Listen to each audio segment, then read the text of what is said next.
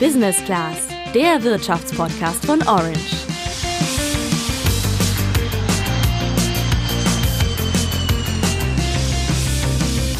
Ähm, ich würde sagen, das Grundeinkommen hat mir finanziell den Rücken freigehalten, dass ich wirklich das machen konnte, worauf ich Lust habe und zu dem Teil der Gesellschaft werden kann in Zukunft, der ich werden möchte. Und ich glaube, dass das für viele Menschen so aufgehen würde. Ja, das sagt eine, die aus eigener Erfahrung spricht. Lotta, die wir da gerade gehört haben, hat nämlich ein Jahr lang ein bedingungsloses Grundeinkommen erhalten. Wie das so ist, einfach so Geld zu bekommen, werden bald mindestens 120 weitere Menschen erfahren und das sogar drei Jahre lang, denn die Organisation Mein Grundeinkommen hat eine Studie angeschoben, in der die Effekte davon wissenschaftlich untersucht werden sollen. Deswegen diskutieren in Deutschland gerade wieder viele Leute über das Thema. Doch nicht alle sind so begeistert von der Idee wie Lotta. So geht es zum Beispiel auch einem unserer heutigen Experten im Podcast. Als Utopie eignet sie sich immer ganz gut, von einer einfacheren, besseren Welt zu träumen, in der man dann eine Lösung für viele Probleme hat. In der Realität, wenn man sich genauer damit beschäftigt, wird man sehr schnell feststellen, dass das Konzept weder von der Idee noch von der Umsetzung her wirklich geeignet ist, in einem Wohlfahrtsstaat wie Deutschland für eine bessere Gesellschaft oder ein besseres Zusammenleben zu sorgen. Also die Meinungen gehen auseinander, was jetzt für und was gegen das bedingungslose Grundeinkommen spricht und wie das Ganze überhaupt finanziert werden soll. Das erfährst du alles in diesem Podcast. Ich bin Sandra. Und ich bin Julian. Die Idee von einem bedingungslosen Grundeinkommen ist erstmal relativ easy. Jede Bürgerin und jeder Bürger soll monatlich von der Geburt bis zum Tod einen gewissen Geldbetrag zusätzlich zu seinem Einkommen erhalten, und zwar steuerfrei und ohne dafür etwas tun zu müssen. Und jede kann das Geld dann auch so investieren, wie er oder sie es möchte. Diskussionen um so ein bedingungsloses Grundeinkommen gibt's immer wieder. Jetzt kam das Thema wieder auf, weil eine Studie dazu gestartet ist, in der verschiedene Forschungseinrichtungen zusammen mit der Organisation Mein Grundeinkommen die Effekte davon untersuchen wollen. Denn so eine richtige wissenschaftliche Basis gibt's zu dem Thema noch gar nicht wirklich. Aber die wenigen bisherigen Erkenntnisse liefern den Befürwortern durchaus Argumente. Michael Bohmeier ist Gründer der Organisation Mein Grundeinkommen. Die setzt sich zwar nicht explizit für die Einführung, aber für die Erforschung des Grundeinkommens ein. Und der fasst die bisherigen Erkenntnisse so zusammen. Die Leute werden nicht, wie viele befürchten, faul. Im Gegenteil, sie arbeiten produktiver in ihren Jobs. Einige kündigen tatsächlich ihre Jobs, arbeiten aber in anderen Jobs weiter, die besser zu ihnen passen oder bilden sich fort oder machen sich gar selbstständig. Die größten Effekte gab es wohl in der Gesundheit. Ähm, weniger Alltagsleiden, ähm, weniger Depressionen, aber sogar chronische Krankheiten, die gestoppt wurden, weil plötzlich irgendwie der Stress weg war. Die angeschobene Studie soll jetzt neue Erkenntnisse bringen. Dabei bekommen mindestens 120 Menschen drei Jahre lang ein Grundeinkommen von 1200 Euro. Die Forscher wollen dann herausfinden, wie sich deren Wohlbefinden und deren Arbeitsleistungen verglichen mit Menschen ohne bedingungsloses Grundeinkommen entwickeln. Das nötige Geld dafür stammt aus Spenden. Und für das Experiment kann man sich auf der Homepage des Projekts noch als Testperson bewerben.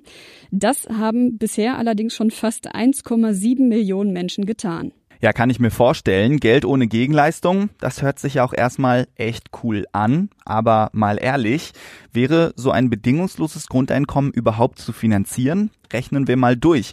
Bekämen alle 83 Millionen Bürger in Deutschland pro Monat 1200 Euro, macht das pro Jahr rund 1,2 Billionen Euro an Kosten.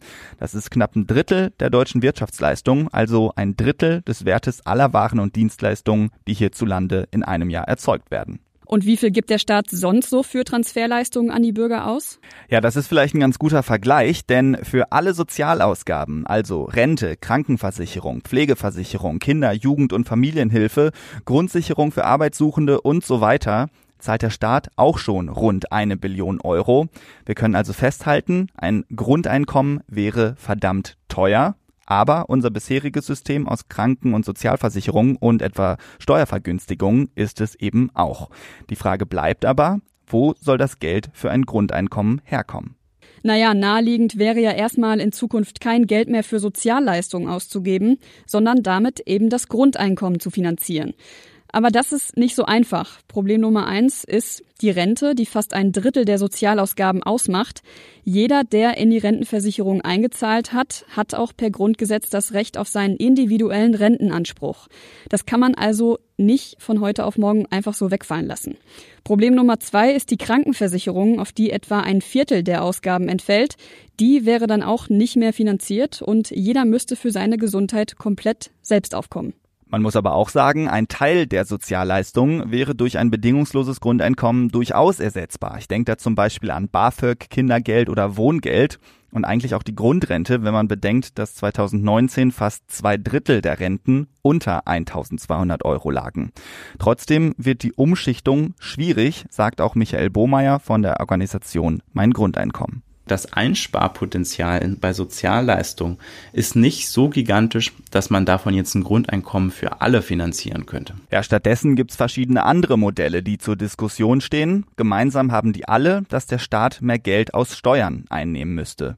Das könnte er entweder durch eine Erhöhung von bereits bestehenden Steuern erreichen oder durch die Einführung von neuen Steuern. Aus welcher Steuer das Geld dann letztendlich käme, ist laut Michael Bohmeier erstmal egal. Wichtig sei etwas anderes. Entscheidend ist, dass äh, alle es kriegen und alle es bekommen. Und deswegen kann man diese Rechnung mit der 1 Billion nicht machen, denn alle hätten mehr Geld, aber alle würden auch mehr Steuern zahlen, sodass sie unterm Strich eigentlich das, die meisten das gleiche hätten wie heute. Die Armen hätten dann netto etwas mehr und die Reichen etwas weniger, je nachdem, für welches Parteimodell man sich entscheidet. Skeptischer, dass das alles aufgeht, ist Dominik Enste. Der ist Verhaltensökonom und Wirtschaftsethiker am Institut der deutschen Wirtschaft in Köln.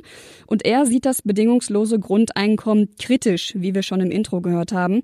Und das liegt auch an der Finanzierung. In seinen Augen hat das steuerfinanzierte Modell Schwächen. Das Problem ist für mich eher, liegt eher darin, dass für viele Leute durch die hohen Steuersätze, die da notwendig wären für die Finanzierung, dieser Job immer unattraktiver wird, beziehungsweise sie dann eher in Schwarzarbeit, Schattenwirtschaft und anderes abweichen oder versuchen, Steuern zu vermeiden und dadurch die Finanzierungsbasis erodiert. Das Grundproblem laut Dominik Enste, man schaut zu sehr auf die Gewinner eines bedingungslosen Grundeinkommens, aber es wird auch Verlierer geben. Es wird Steuersätze, je nachdem welches Modell Sie nehmen, zwischen 50 und 70 Prozent erfordern. Entweder auf den Konsum, wie manche fordern, oder aber auch eben auf Einkommen. Und dabei dann eben nicht nur auf die höchsten Einkommen, die obersten 10.000, die die hohen Steuersätze zahlen, das würde niemals ausreichen, sondern im Prinzip für fast jeden, der in diesem System dann agiert und noch wirklich weiter arbeitet und versucht Geld zu verdienen. Also, ob die Finanzierung möglich ist und zu welchen Bedingungen, das ist gar nicht so leicht zu beantworten auch nicht für die Experten. Jetzt haben wir uns in der Theorie ein bisschen damit beschäftigt, wie so ein bedingungsloses Grundeinkommen finanziert werden könnte. Aber interessant ist natürlich auch, wie es sich so in der Praxis anfühlt. Und das haben wir Lotta Berninger gefragt. Die hat bei der Organisation Mein Grundeinkommen ein monatliches Extrageld gewonnen und daher zwischen August 2019 und Juli 2020 jeden Monat 1000 Euro extra bezogen. Okay, und was macht Lotta so? Lotta ist 24, kommt aus Berlin und studiert Medizin in Freiburg und ihr Vater hatte sie darauf gebracht, sich um das Grundeinkommen zu bewerben. Und als es dann tatsächlich auch geklappt hat und ihr klar war, dass das kein Fake ist, hat sie sich natürlich erstmal richtig gefreut, ist dann aber auch ein bisschen ins Grübeln gekommen, wie sie erzählt. Erste Frage war erstmal so, okay, warum habe ich überhaupt dieses Geld gewonnen? Also gibt ja bestimmt Leute, die das viel mehr verdienen würden als ich. Also keine Ahnung, Menschen mit Kindern oder Menschen, die irgendwie in einer finanziell viel prekäreren Lage wären, die hätten das ja irgendwie viel mehr gebraucht. Dann habe ich erstmal mich so ein bisschen schlecht gefühlt, dass ich das gewonnen hatte. Und dann dachte ich mir aber so, okay, eigentlich ist es für mich gerade irgendwie total interessant, dieses Geld zu bekommen, weil es war dann so, dass ich dieses Geld hatte und irgendwie dann mich entscheiden konnte, okay, mache ich jetzt einfach ein Freisemester und mache irgendwie irgendwie, keine Ahnung, eine Weltreise oder, oder wird dieses Geld dazu führen, dass ich wirklich weiter das mache, was vielleicht aktuell anstrengender ist, dieses Medizinstudium, aber was ich eigentlich will. Und dann habe ich mich irgendwie nochmal total bewusst für dieses Studium entschieden und dachte so, nee, also das ist wirklich das, was ich machen will. Ja, und Lotta hat dann das Geld auch dazu genutzt, um sich während ihres Studiums finanziell den Rücken frei zu halten. Das heißt, sie war nicht mehr so angewiesen auf die Einkünfte aus einem Nebenjob. Sie brauchte keine finanzielle Unterstützung ihrer Eltern mehr und sie konnte locker ihre zwei Ehrenämter weitermachen, auch wenn sie dafür eben kein Geld bekommt. Insgesamt hat das Grundeinkommen also für sie einfach Druck rausgenommen, was sie auch gespürt hat. Ich finde das total entlastend, dass ich dieses Geld einfach bekomme und weiß, okay, es ist völlig in Ordnung, wenn ich durch eine Klausur falle oder ein bisschen länger brauche. Also ich kriege einfach dieses Geld und kann mein Studium machen. Ja, und ein weiterer positiver Aspekt war, dass sie natürlich nicht so auf jeden Cent achten musste. Zum Beispiel konnte sie mit dem Extrageld im Supermarkt problemlos auch die teureren Bioprodukte kaufen. Verprasst hat sie das Geld aber nicht, sagt sie. Das finde ich ziemlich interessant. Mit dem Grundeinkommen hat Lotta also keinen Anreiz verspürt, sich zurückzulehnen, obwohl sie ja zumindest eine Zeit lang ein sicheres Einkommen hatte. Ja, das stimmt, aber tatsächlich gehen viele Wissenschaftler, auch Dominik Enste übrigens, davon aus, dass die meisten auch mit bedingungslosem Grundeinkommen weiterarbeiten würden. Für Lotta war das Geld daher auch eher so eine zusätzliche Motivation und unter diesem Aspekt verfolgt sie daher auch die ganze Debatte ums bedingungslose Grundeinkommen. Man muss sich ja auch vor Augen halten, also 1000 Euro sind zwar für mich sehr viel Geld und ich glaube für viele Menschen sehr viel Geld, aber am Ende des Tages ist es nicht wie so ein Lotteriegewinn. Also das ist so ein bisschen das, was auch, finde ich, oft falsch verstanden wird, dass die Leute denken, man, man schwimmt dann irgendwie so im Geld und keine Ahnung, kann das halt zum Fenster rausschmeißen. Das ist ja auch so oft dieses Argument, ja, dann wird man irgendwie zum Faulsein bezahlt und so. Also für viele Menschen, die irgendwie ordentlich Ausgaben haben mit Kindern und Krankenkasse und was weiß ich nicht alles, für die ist 1000 Euro am Ende des Tages halt gar nicht mehr so viel Geld. Und deswegen ist es irgendwie echt eher so ein Sicherheitsgefühl und nicht so ein, ach, ich lebe jetzt total im Überfluss. Also wir fassen bis hierher mal zusammen. Die Finanzierung könnte schwierig werden, aber die Effekte für die Bezieher könnten durchaus positiv sein. Jetzt nehmen wir mal an, man findet ein Finanzierungsmodell und die neue Studie bestätigt, dass die positiven Effekte bei den Empfängern überwiegen. Sollten wir das bedingungslose Grundeinkommen dann einführen? Naja, die Grundfrage ist ja, ob ein bedingungsloses Grundeinkommen wirklich gerecht wäre. Denn diese 1200 Euro Zuschuss, die bekäme dann ja jeder. Also der Millionär, genauso wie der Obdachlose, aber auch derjenige, der nur auf dem Sofa sitzt, genauso wie diejenige, die wie Lotta zwei Ehrenämter hat. Paarhaushalte würden auch mehr profitieren als Singlehaushalte, denn die könnten sich ja einige Ausgaben wie zum Beispiel die Miete teilen und hätten dann am Ende mehr Geld übrig. Und unter all diesen Aspekten kommt Dominik Enste zu dem Schluss, dass unser jetziges Modell gerechter ist. Diese ganzen sozialen Transfers, die wir jetzt zahlen und deren Komplexität ist ja nicht entstanden aus der Idee, das wäre toll, sondern weil es dem Gerechtigkeitsbedürfnis der Menschen entspricht. Und ein bedingungsloses Grundeinkommen, das eine gleiche Zahlung für alle vorsieht, ist deshalb aus meiner Sicht alles andere als gerecht, sondern einfach unfair, weil es Ungleiches gleich behandelt. Ein bisschen anders sieht das Michael Bohmeier von Mein Grundeinkommen.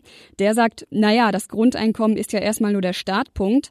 Entscheidender ist ja, dass es eine Umverteilung über die Steuern gibt, die im Endeffekt sogar gerechter sein könnte. Deshalb ist es nur für einen vorübergehenden Zeitraum so, dass der Millionär ungerechterweise 1200 Euro kriegt. Sondern er kriegt das, weil er ein Mensch ist, damit die Stigmatisierung wegfällt, damit sich alle gleichwertig fühlen können. Aber am Ende zahlt er das natürlich auch mehr als andere, die nicht so leistungsfähig sind. Eine wichtige Frage in diesem Zusammenhang ist auch, mit welcher Einstellung Menschen an das Thema herangehen. Michael Bohmeier sagt, dass sich alle gegenseitig das bedingungslose Grundeinkommen gönnen müssten, anstatt es sich zu neiden, damit die Idee auch funktioniert. Dominik Enste sagt aber, naja, so tickt der Mensch nicht. Der Mensch ist nicht altruistisch, also komplett selbstlos, sondern er erwartet auch eine Gegenleistung. In unserem jetzigen System wäre das zum Beispiel ein Nachweis über Bedürftigkeit.